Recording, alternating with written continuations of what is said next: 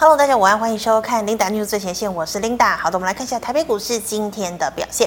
好，台北股市今天一开盘是跌了四十二点五三点啊，整体的走势呢是开低震荡，哎，急拉又再压了下来哦。我们可以看到呢，最高点是来到一万七千一百点八五点，但是中场是跌了五十七点四六点，今天呢是收在一万六千九百九十点九一点哦，万七的这个宝座呢是正式失守了。好的，那我们来看一下这个大盘的 K 线图，昨天还收了一根长黑 K 棒，量能呢是来到三千零二亿。好，今天跳空开低收了一根十字线啊、那么今天的量是萎缩的，今天的量只有两千七百四十亿。好的，我们看一下今天的盘面焦点。好，目前呢，美国投资人呢还是持续的在关注高通膨，还有货币紧缩这些政策哦。那大家都担心呢，这个五月份呢，是不是真的一口气要升息两码？而且五月呢，也开始正式要缩表了哦。所以呢，昨天的美股科技股领跌，美股中场四大指数是全面收黑，道琼呢是大跌了四百一十三点。好，那么对照台股哦，那么其实现在呢，有很多的报告都这个明确的表示了，台股呢有五大利空。首先呢，台湾的疫疫情升温哦，再加上大陆封城，台厂呢很多都是停工的状态，还有呢，美国呢加速升息缩表，以及美国的科技股走弱。好，最后再看到呢，电子股库存也调整哦，所以我们可以看到短线上呢，这个万七的宝座是确实失守了。好，再来我们看到啊，台股呢早盘外资呢积极提款的金圆双雄股价双双创新低之后啊，这个万七呢是应声而破。那这个创低之后呢，金圆双雄股价反弹。哦，电子族群包括了像是联发科、红海、大立光哦，这个面板二虎、欣兴等盘中呢都有见到反弹，但是呢涨多的化工哦、金融呢今天是回档的。好，电子领弹一度让台股万七啊这个失而复得，可惜尾盘电子权值股呢又被卖压给灌压哦，所以台股呢最终是失守了万七了。好的，那么今天第一条的这个财经讯息呢，我们来聊聊这个晶圆双雄哦。好，晶圆双雄呢，最近呢是被这个外资哦提领到非常的夸张。昨天外资呢到连电五万张哦，台积电是两万张。那我们可以看到呢，昨天台积电收盘是收在五百五十八哦，大家都希望呢台积电千万今天开盘不要跌破五百五十五元的这个今年的新低点啊、哦。可是今天台积电一开盘呢就来到五百五十四哦。早盘的时候呢，这个电子股呢确实哦是有反弹哦，台积电一度来到。到五百六哦，那么大家都在想，哎，这个关股是不是进场护盘了？可是，可是呢，这个电子股呢，这个表演好像只有表演上半场哦，下半场呢又遭到卖压灌杀。我们可以看到呢，像是这个今天台积电哦，股价最低是来到五百五十二元。好，那也因为呢，台积电最近股价呢一直走弱，所以吸引了小资族哦，这个零股进场哦。呃，那我们可以看到呢，台积电零股呢来到了四百三十三点一万股哦，居市场之冠。那么其实台积电呢，在这个星期四要召开法说会哦，那么大家还是在期待说法说会是不是可以释出好消息？那么可有没有机会让台积电再站回六百呢？好，我们看到台积电今天中场是下跌一块钱，收盘收在了五百五十七元。那我们再看到二三零三的联电啊，联电呢今天最低点是来到了波段新低四十七块钱。那么联电今天中场是下跌了零点九零元，收在了四十七点三元。好了，除了晶圆双雄很悲情之外呢，IC 设计的龙头二四五四的联发科近期表现呢也是非常的凄惨哦。从这个千金股呢宝座失去了哦，九百元的宝座也失去了，现在来到了八百多块钱。好，那么联发科的波段低点是来到八百三十元哦。那我们可以看到哦，联发科三月合并营收来到了五百九十一点八亿元，创下单月的历史新高。那么联发科呢，确实第一季也受惠于这个所谓的五 G 手机晶片，还有 WiFi 等产品持续的出货，但是第二季呢碰上了中国大陆的封城哦，所以消费性需求呢终是会下降，那么也可能会影响了营运的动能。好，联发科今天呢收盘是上涨了六块钱，收在了八百四十二元。好，再来我们看到伦敦金属交易所的锌还有镍呢库存低哦，不锈钢报价维持在高档，不锈钢族群股价续扬。今天呢是轮由这个威致以及春雨领涨。好，叶兴盛鱼呢也再涨三个百分点，其次呢为关田钢、海光以及世纪钢、运昌、星光钢呢今天都有不错的涨势喽。再来哦，这个涨多的化工族群呢也出现了卖压哦，农粮的化肥厂跌幅最重，一七零八的东碱呢一度杀低近几乎跌停，尾盘再拉高哦，所以中场呢是这个丢了一个百分点。好，那么新农以及台北股价呢也大跌超过五个百分点，全宇生大幅震荡哦。那么防疫的检测试剂概念，A B C K Y、伊亚诺法今天两档的涨停是打开了。那么宝林富锦呢有涨转跌，还有半导体材料的这个中华化、三幅化、永光今天也都是下跌的。最后我们看到电子呢。以车用光学设备材料股、PCB 面板等族群呢，今天有较多个个股反弹。好，跌幅最重的仍然是这个微控制器 MCU 的族群，还有 IC 制造、网通以及散热模组厂等等。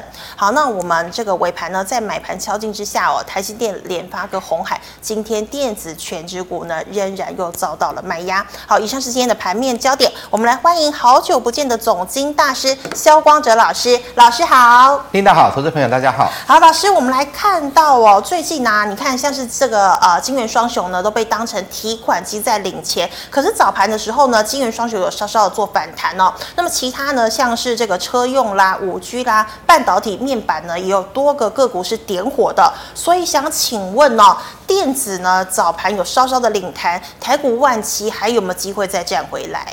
呃，我们以这样来看哈，嗯，以今天这一根 K 线。我们有没有看到它有转折现象？我想这个是一个简单答案的，就是说，如果说跌到一个低点啊，一个转折呢，不管是红 K 还是黑 K，至少它是一个大量。是啊，这边来到这个低点，它至少是一个大量嘛。那今天的成交量是缩下来，所以它今天没有任何的转折现象。那既然没有任何转折现象呢，只是说今天呃，可能很多投资朋友都在期待这个一万七能守住了，所以我们看到今天盘中的走势哈。看到盘中的江波图，除了说我们投资朋友在一万七这边哈，觉得一万七这边就是一个买点，所以大量大家大量在进场做一个承接。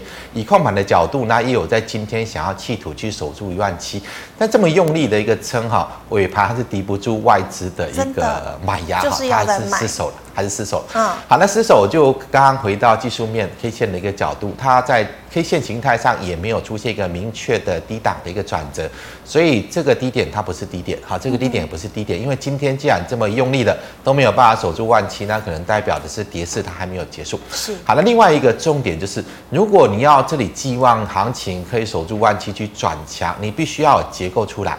啊，什么结构可以让台股这里止住跌势，开始去反转？那我想在最近从这一段的反弹，将近哦八八九百点嘛。好，这一段的反弹是什么带上？就是我们看一下金融类股指数二八。好，这一段就是金融类股一直往上拉嘛，所以让台股出现了一波的八九百点的反弹。好，那如果说今天要守住万七，那金融股怎么可以这个样子？那就不对了嘛。好，我们看这边是。呃，最大量的一根 K 线是在这里哈，那昨天还有一度拉上去小幅创高之后，啊、呃，出出现了一个这个所谓的转折线。那今天呢，如果说真的它要力守万七的话，应该今天。金融股要拉上去，好，拉上去，今天大概万七就不会跌破。但今天金融股在昨天的转折线之后，它呈现是一个量缩往下落。好，它代表的是在这里，可能在最近这两三个礼拜拉升金融股已经拉到它拉不动，啊，拉不动。那拉不动呢？所以今天我们看一下，今天在力守万七，它用什么？二四五四联发科。好，用二四五是联发科去做一个这种大跌、急跌、大跌、跌这么重的股票，去做一个稍微去做拉升，然后去挺住指数。用二三三零台积电，嗯哼，好像这种弱势格局的，好弱势格局大跌，然后跌很多的，去做一个短线上的拉抬，去挺住这个指数去做万七。那你要去想的是，如果接下来行情是万七要守住，要往上转，那有没有可能用台积电？这边转强去往上拉升，今天没有看到这个线，它它是一个它是一个量缩，有没有可能用二四五四点八克？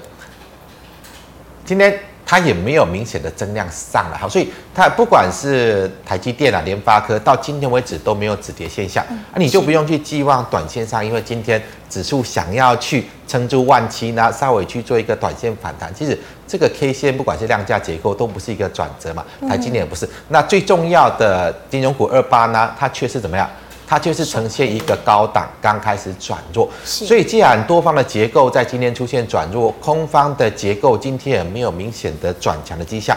那大概这个前面的低点都会做跌破了。那我想在操作上就是，呃，当然这个行情在下跌，它不可能每天跌啊。那如果说短线急跌有一个稍微去做一个反弹的话，我还是建议大家不要想着去买什么股票了。就是如果说你真的买了很多了，啊，你在这里在赌万七可以守住，你今天在大力去买，万一明天又跳空往下落，那呃这个方向上就是比较不合适的。还是建议大家就是利用反弹的过程呢，股票比较多的要去做。减码。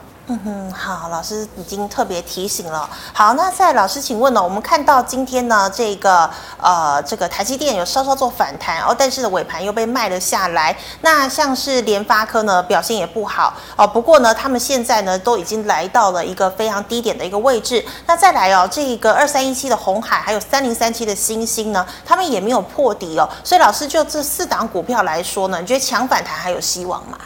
呃，我的看法啦，台积电跟联发科大概今天就反弹结束了。好、嗯，你你不要呃，明天如果说再往下转弱，你又去买哈，那你可能又是套在一个反弹的高点。因为很简单，整个美国股市费城半导体指数已经大概今天晚上就跌破前低的哈，它整个空方的趋势已经出来，而且现在整个迹象很明显，我们看一下二三三零台积电。呃，礼拜四法说，我认为不会有什么利多啦，因为在现在整个半导体库存过高，那因为通膨的压力太大，美国从二月份的消费者支出已经开始。变成衰退了，已经没有办法维持一个正常的成长，已经开始收缩了哈。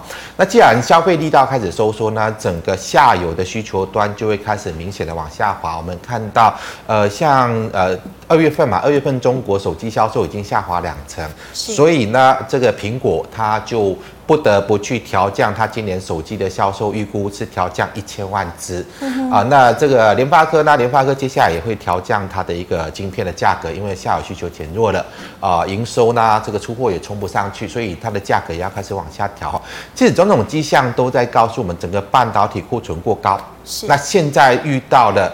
这个所谓物价的高涨，需求开始减弱，不不只是手机开始卖不动，开始下调销售预估了啊、呃，这个平板呢也开始会开始下调销售预估，连连这个笔电呐，像这个 PC 啦哈，PC 在呃个人电脑在上一季已经开始进入到一个衰退的状，之前都是一直成长，但上一季已经开始衰退了五趴。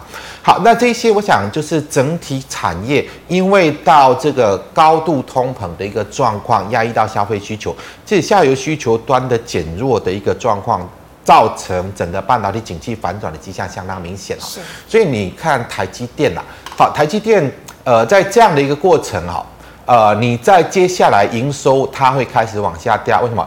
因为呃，联发科它调降了嘛，所以它给台积电的订单会往下掉。嗯，苹果呢，苹果也调降，苹果就是台积电的最大客户。那既然它今年首就看手机就好，它手机的销售预估要调降一千万只，是，那是不是代表给联发科的订单啊，这个台积电的订单就要少一千万颗？嗯，那你还包括的就是平板呐，包括笔电呐，好，这些通通会往下调，那给台积电的订单就会往下掉嘛。那包括像第二个华为哈，华为在今年啊二月份手机呃大陆的手机销售已经下滑两成，那华为给台积电订单不会往下掉吗？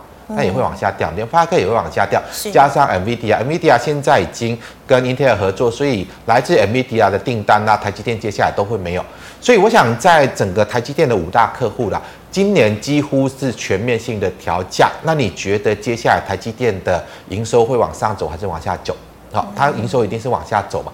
除了营收往下走之外呢，加上在之前，好，在高塔，好这边啊六七百的时候，我我就很很明显的跟大家谈到，公债殖利率已经超过了两趴的，它已经涨不动。现在公债殖利率到多少？已经接近三趴。这么高。这个公债值越走越高，也就代表的台积电营收没有办法往上，获利没有办法往上，那公债值一直往上，呢台积电的价格只会越走越低。我想这个趋势是不会改变，这个趋势不会改变。好，那一毕竟呢，不管是台积电，不管是联发科，哈，这个是占台湾整体产业的比重是超过三成，整个半导体产业。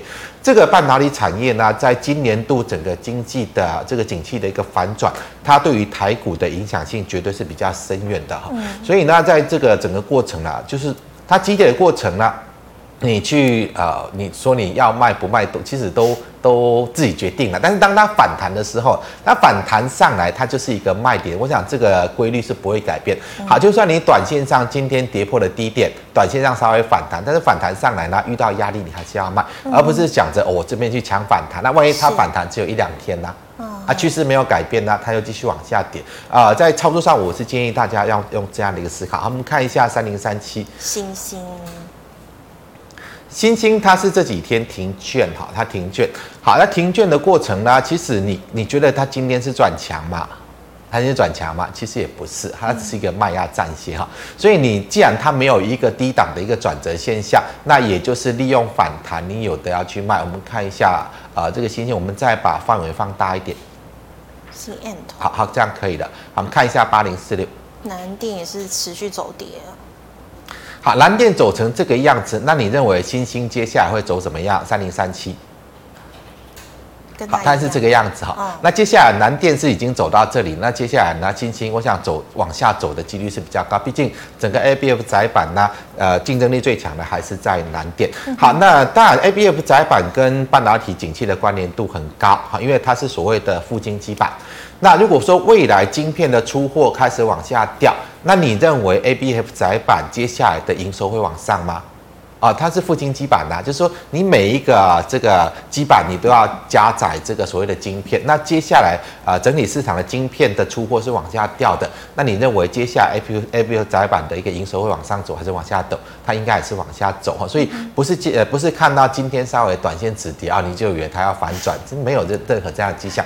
在趋势的发展过程啊，我是认为你与其哈去想啊会不会短线反弹去抢啊，万一你抢错了怎么办？嗯。啊，那这个是要去思考。反而是如果说你有的啦，有的就是利用反弹去卖啊。如果说短线稍微弹起来，那你有比较好的价位去做卖出，因为弹完它就会往下掉嘛。大概是这样的一个角度去做思考。是，所以现在都不宜进场啦，吼。好，那老师再请问呢？我们看到不锈钢报价还是维持高档哦。那么像今天呢，一六零五的华兴大涨了七个百分点哦，江源、盛余以及运昌呢都是上涨的。好，请问不锈钢族群呢，哪一档你觉得还有高档可期？呃，我认为短线上都有可能。嗯哼。哦，我讲一个呃简单的例子，就像现在因为呃主流股都没有办法动嘛，哈，因为主流股都是外资法人的持股很多，所以当外资在卖，法人在卖的时候，它就很难涨。那所以呢，市场会去找一些啊、呃、这些题材性的做一个短线炒作，好，例如说像呃最近炒得很凶的农粮概念股在涨什么？一七零八东碱嘛。对对，东碱指标股是东碱一七零八。好，他在炒什么？在炒什么？就是呃，大家没有题材炒嘛啊，因为这个俄乌战争嘛，然后钾肥价格在涨嘛，所以钾肥价格涨跟东联关东联什么事？其实东联什么事？其实没有关系的。好，就是大家因为资金哈，市场的资金还有一些呃短期的资金还。持续在找一些题材去做炒作了哈，那当然在啊市场没有什么题材可以炒的时候呢，就有很多资金集中过来炒这个所谓的农粮概念股，好，那就炒上来。那炒上来，那你随时要去留意，一旦这个呃这个人气退潮，炒作结束呢，它怎么涨上去就会怎么跌回去，好，这个是一个必然。好，那它今天已经开始有一个筹码松动、炒作不动的现象，所以就有这个人你就要小小心。好，那如果说不锈钢它是处在这个阶段呢？啊，它后续就有可能会炒上去，但是你要去呃冒着高风险去跟着市场去做炒作吗？我想也不见得有这个必要了，不见得有这个必要啊。毕竟这一些都是，当然你如果是短线，你就是想要做做短线价差，你愿意冒着行情在走空的过程，那我去呃集中哈、去跟着市场一些资金集中的呃短线题材股票去炒，那也可以。但是你把停损点设好，把停损设好，因为你不要啊、呃、在炒的时候，那你跟着进去炒，那人家已经呃散场了，你还抱着想要等解套，越抱越低，越抱越低，那个就就很可惜。我们讲一个讲一个简单的例子，像这个啊三五三二的台盛科，嗯，西金元，好，这边是不是很强？好，那它在反转之前又拉了一段，又拉了一段。好，那台政科应该大家之前有看过我对于矽晶圆的看法，我是不是跟大家谈到，呃，这个六四八八的这个所谓的环球晶。好，当它没有办法转强的时候，三五三二台盛科虽然短线上大家在炒，但是三百块以上你不要去买它，因为它只是一个短线炒作。好，那如果说你你真的喜欢跟着市场的短线资金去炒，好，在这个过程你进去买了，好买的，但它一旦转重你就要跑，因为你不跑呢，它这边最后这一波拉升，它的目的就是要吸引投资朋友比较盲目的，啊看到强去追买。啊，追买呢，如果它反转你不走呢，现在是不是完全套牢？完全套牢，只跌到这里而已吗？不会，好，因为它怎么炒上去就会怎么跌回去。你在这里再不停损不走，那它可能就跌回原来的位置。好，这个都是在股票上的一个操作手法了。所以我，我我跟我我讲这些就是，呃，其实大方向你要去界定啦。如果说现在股市是多头呢，那现在当然呃比较热门的上涨的股票，它可以持续涨。但现在如果股市不是多头呢，那你可能就要小心。要回到刚刚琳达提问到的不锈钢一六零五的华新。嗯。好，华兴在短线上它还没有转弱之前呢，它有机会再涨。像今天是量价同步创高，对，所以它短线有可能再涨。好，那如果再涨呢，你就把这个位置哈，这边是前一波高点。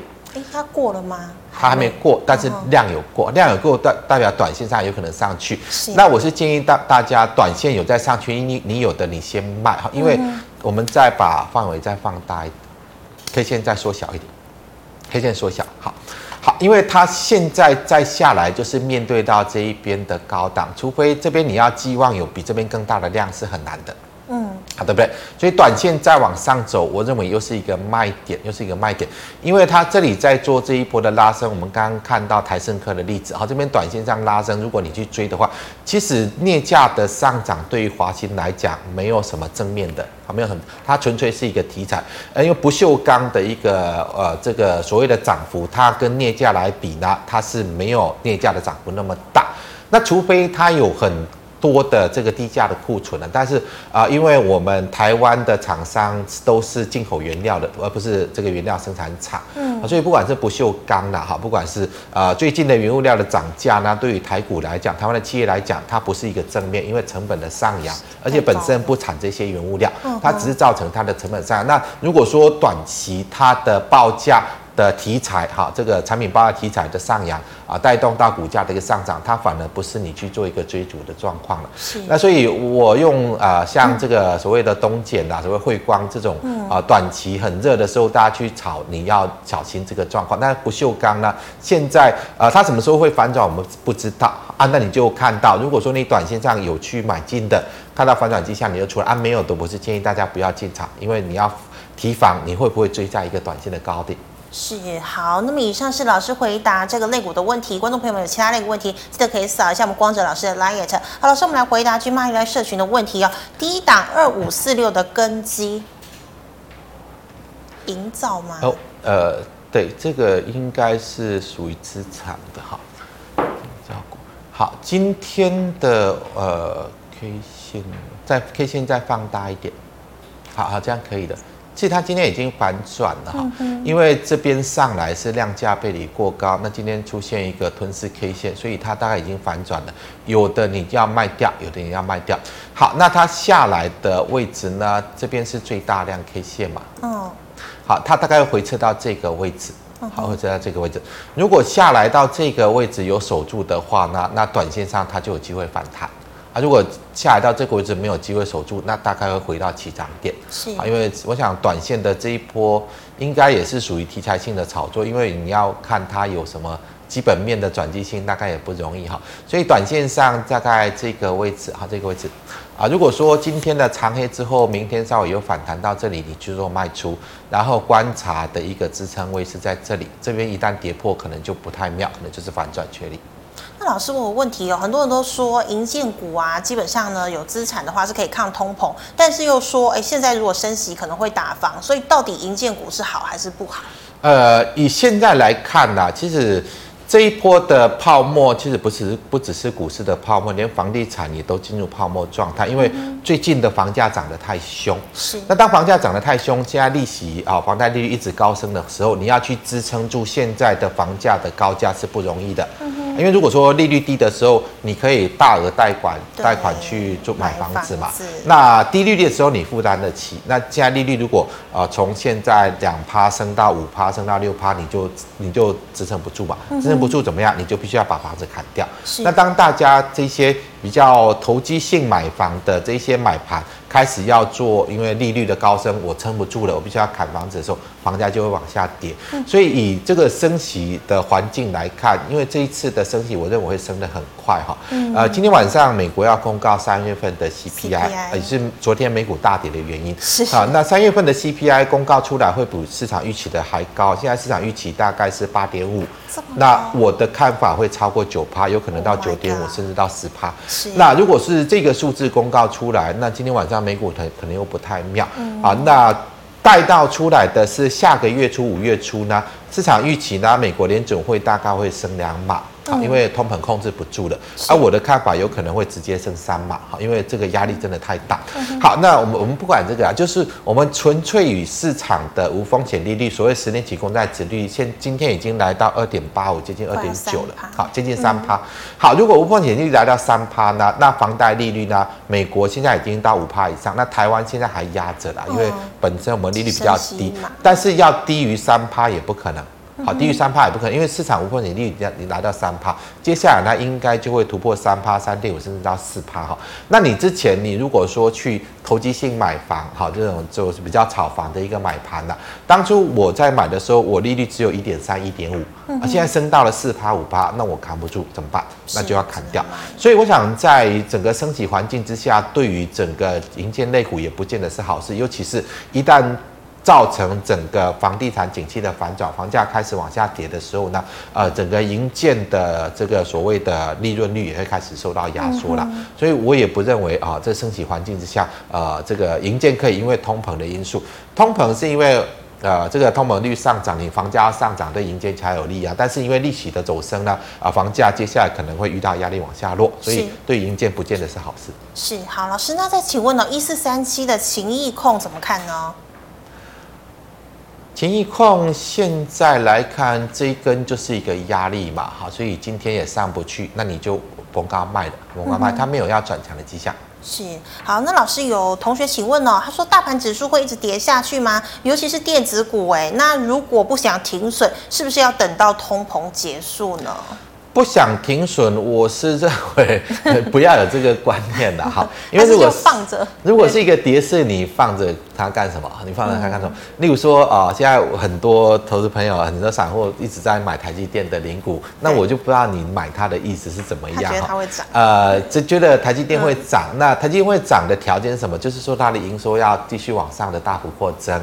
好，那这个所谓的市场利率要往下掉嘛？但是现在没有这个环境，没有这个条件，因为呃，现在所谓的无风险利率、十年期公债殖利率，眼看要突破三趴了哈。那接下来呢，它会掉下来吗？它不会掉下来，因为利率会一直调升。像美国 FED 呢，呃，今年到明年应该每一次的开会之后就会调升利息。每一次开会之后就会调升利，那利率就是越走越高嘛。是。那利率越走越高，那台积电在整个营收的高峰、获利的高峰，大概今年就去年就已经看到，今年会明确的反转。那当它的获利开始往下掉，市场利率一直往上升，那你要让它的这个所谓股息值利率可以跟这个市场的无风险利率去做比较的话，唯一的一个状况就是它股价要跌。好，它股价跌得越多呢，才能够把它的股息殖率去做拉升嘛。是。那以现在台积电，我们看一下二三三零台积电。好，我们把 K 线呃范围一直放大，K 线一直缩小。好，再放大，你放大最大。好，现在台积电的位置，你认为你这里要等什么？等到通膨结束，好，等到这一波股市的空头结束，你要你你要等它再涨上来。那万一它这一次回到这个位置，那你干嘛在这里抱着让它回到这里，然后等到下一波的涨势上来？我想没有这个必要了，毕竟它这个头部形态已经很明显。啊，你股票不在头部完成的时候去卖，你要等它回到底部之后再往上去涨。我认为操作没有这样的逻辑的。好，我想这个提供给大家去尝，因为你在这里是希望它可以。涨嘛，是啊，如果不能涨，这个就是一个头嘛。嗯、那你那它要是用什么条件去涨？它营收会继续往上创高吗？它的获利会往上增长吗？呃，这个市场的利率会往下降，让它的这个投报率不会出现呃偏低的状况，其实都没有那个条件哈。那你在这个头部形态刚刚完成的位置呢，我是建议大家啊、不要去想说啊、现在卖了亏钱。那你如果现在小亏你不卖，你要等到大亏的时候再去卖嘛？我这个不是一个操作逻辑啊。我想简单，大家简单做这样的思考，尤其是台积电哈。台积电在这里，人家说要涨到一千块，所以你就去买它。我是不是跟大家谈到，随着市场利率越走越高，它的股价会越走越低？另外还有一个问题，相当大的问题，可能现在呃，今年之前你没有体体会到，就是为什么之前台积电可以成为呃台湾的护国神山？因为它是全球晶圆制造的中心。好，全球晶圆，因为在过去呢。啊、呃，大家都没有，每个国家都没有自己盖晶圆厂去制造呃这个半导体晶片，但是今年开始，大家都已经开始在建置自己的晶圆厂。好，因为在现代的国防，好，就是说这些国防设备，不管是飞机啦、战舰啦、导弹啦，他们的所有的关键都是在于晶片。好，那因为这个呃整个晶片的竞争，不管是中国跟美国。啊，不管是在俄罗斯的俄乌战争哈，俄国跟美国，其实大家都已经把这个整个国防安全已经考量在第一位。那国防安全的最大的一个中心就是在半导体晶片，所以因为这个因素呢，包括美国也开始。大量的在建制自己的晶圆厂啊，自己的半导体的产能。中国呢也持续的在扩大自己的半导体产能。好，那包括欧洲现在也开始盖自己的晶圆厂，也就是全世界在未来，在今年过后呢，他们都要把整个半导体晶片的制造拿回自己的国家自己去做了。是。那过去之前大家把晶片给台积电的去做的时代。划从今年划过一个界限，到明年过后，这个状况就已经不在了，就已经不在了。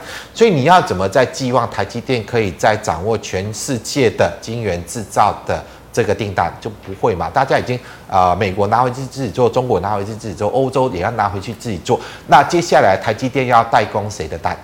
啊，如果大家都已经自己做，那台积电这个晶圆代工的一个这个。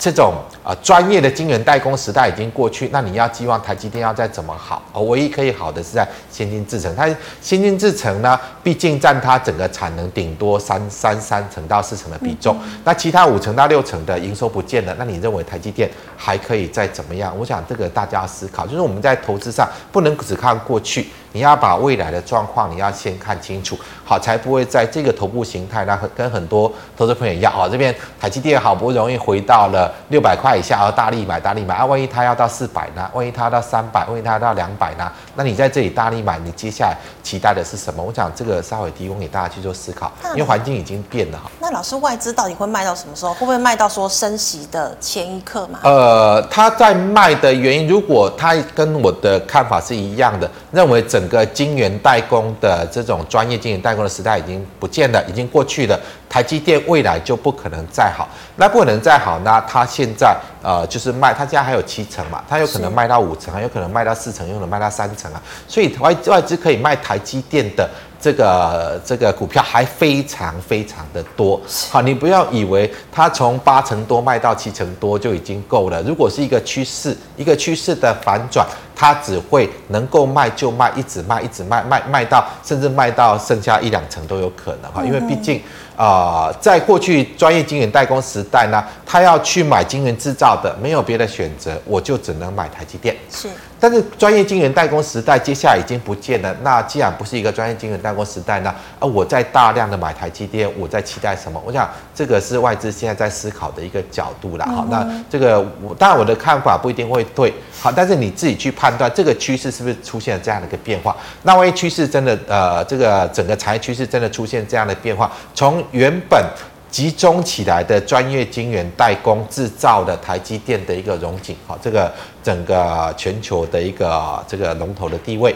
那现在专业晶圆代工时代已经不在了，大家已经啊各个国家拿回去自己制作了。那当然这种时代的一个转变，你就要去小心。好，那就像这个，我们看一下这个三零零八大力光，好。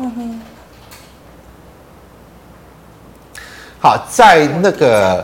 中国的这个所谓的顺宇光学串起来之前呢，其实全球的这个所谓的手机晶片，哈，这个相机镜头，哈，手机镜头几乎都由大力光去做揽货。好，那你有没有可能？你有没有想过，这个六千多块的大力光会跌到今天只剩下一千多块还在跌？嗯哼，还有没有可能跌破一千块？它是有机会跌破一千块。所以过去的好。当整个环境、大环境在做转变的时候，你要提早知道这个过去的融景，它的大环境已经出现了不一样的状况，所以你不要以为。台积电可以到六百多，它不可能跌回两百。我我认为这个几率是很高的。好，这个七啊，这个接近七百块的大力光都可以跌到一千多块，还不会止跌。我认为它还不会止跌，它也应该还会再跌破一千块。好，整个趋势在反转的过程，你就不用用过去的这种呃观念跟思维来想未来。好，因为一旦整个环境改变，啊，要有这样的一个风险意识啊。我想我讲的太太多太离谱了。好，那大概就是这个样子。好了。只是耳提面命啦，哈，就是呃，这个劝告大家说啊，就是真的现在要小心一点。好，那老师，我们来呃，这个以上是 G 麦在社群的问题哦。如果你没有被回复到的，记得可以扫一下我们光哲老师的 i at。好，老师，那我们来看到 YouTube 的问题。好，第一档呢，这个同学问一七零八的东碱，那答案就是不能买嘛，对不对？呃，我们把 K 线放大一点，东碱。呃，就是它今天是一个转折现象了，但是如果说市场的人气没有退潮，那它有可能在拉升，但是你不要去买，好，不管它这边再怎么震荡，它炒完它就是回到原来的位置，啊，这个是必然。好，那你要怎么去拿捏它什么时候炒完会反转？那你当然就是以今天的低点作为一个防守点。好，我们呃跳回刚刚的位置。好，麻烦你一七零八的东建。好，你今天的低点。作为一个防守的位置，如果说今天的低点做跌破，那你原先手上有的你就要出场，就要出场。嗯、那没有跌破之前，呢你可能可以呃稍微在，其实今天已经量价背离过高了。如果说你过去有看我对于股价的分析，量价背离过高应该是卖点了。嗯、好，所以这个位置我是建议大家还没有跌下去之前就是逢高卖了，大概这样。嗯、所以你不要再去买。那老师再请问哦，这个应该是金仁宝集团的八一五五的博智，博智的部分来看，这两天的 K 线看起来，呃，低档稍微有点守住哈，所以短线上你可以稍微等它反弹。嗯，哦，我是说明天没有跌破昨天的低点，它可能短线会有反弹哈。那反弹上来到这个位置。嗯，哇，这个都是都是找高点哈，大概这个位置啊，啊，反弹到这个位置你要卖出，好，反弹这个位置你要卖出，好，那如果万一明天跌破这个低点，那你就停损出来，好，因为它的一个反转的形态相当明确，好，只是这两天稍微有点多方的抵抗，那你稍微等它反弹到这里去做卖出，好，它不会涨上去，它只是一个急跌过程的反弹。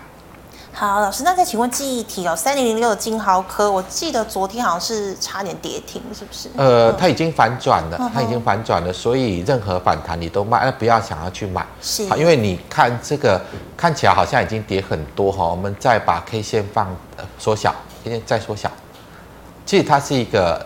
做头的形态，做头的形态。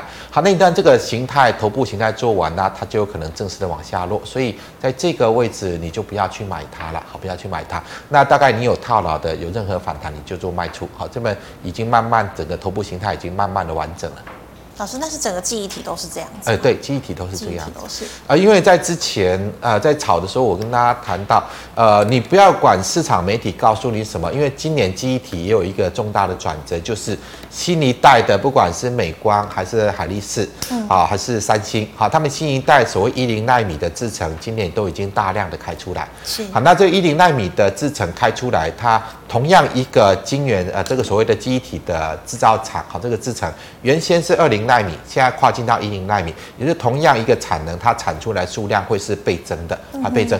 好，那当这些新的产能一个一个接着开出来，那那短期就会开始形成记忆体供供过于求的状况，所以记忆体的报价接下来如果出现供过于求，它的下跌的一个压力会很大。好，那这边就是你建议大家逢高去卖，好，不要想说去抢个反弹，因为反弹会不会出来不一定。是老师，那请问五八七一的买点到了吗？五八七一中租，呃，这个是之前我跟大家谈过的了哈。如果说以这个所谓的呃这个利差扩大、升息趋势利差扩大的话呢，包括中珠啦，包括像这个裕融啦，还有包括像那个呃和润啦，好是比较有利的。但是以现在这个形态来看，它也是处在一个头部形态了。是。好，我们把 K 线放大，K 线放大。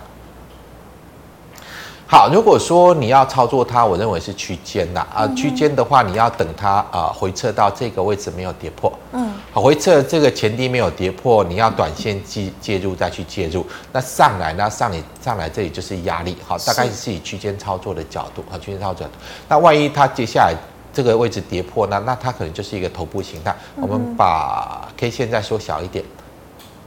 好，再缩小一点，好，它可能就会形成一个头部形态，因为这个低点刚好是回撤到这边弹起来，好，那再跌下，如果跌破这个低点，那大概就是一个头部形态，因为呃，就算利差扩大，但是它的股价，我们看一下，呃，K 线在缩小，好，再缩小。好，它的股价已经处在这么高的位置。如果说它的股价是处在这个位置，利差扩大，它一定会涨。但现在已经处在这个位置哈，在这么高的位置，说不定它已经把接下来两年利差扩大可能。可以造成它的获利的增长，已经在这一段的涨势已经反映完了。嗯、好，那通常股价它会去事先反应。那未来呢？如果说它已经利多反应完，那接下来这个头部完成之后，它就可能会转弱了。其实我我这样跟大家谈，就是覆巢之下无完卵。好，如果说接下来行情是要一个走空的趋势，那即使有利多的，你要去评估它是不是先前已经把。它的比较好的一个状态的利多已经反应结束了，那我也是建议大家现在不要想着去买股票了。是，基本上我的原则是不要想着去买股票。好，你就是利用行情在震荡的过程有反弹呐，那有一些股票你有获利的，就趁机会卖，而不要等到啊有赔钱呃赚钱变成赔钱的时候才才想要去卖，那个时候就划不来。是，好，非常谢谢老师精彩的解析，还有耳提面命的提醒哦。好，观众朋友们，如果你还有其他问题，记得扫一下我们光哲老师的 Light。老师 light 是小老鼠 G O O D 五五八。老师，请问你 YouTube 直播时间？呃，对，我在下午四点有一个股市圣经，主要跟大家谈整个台股结构的发展以及未来趋势。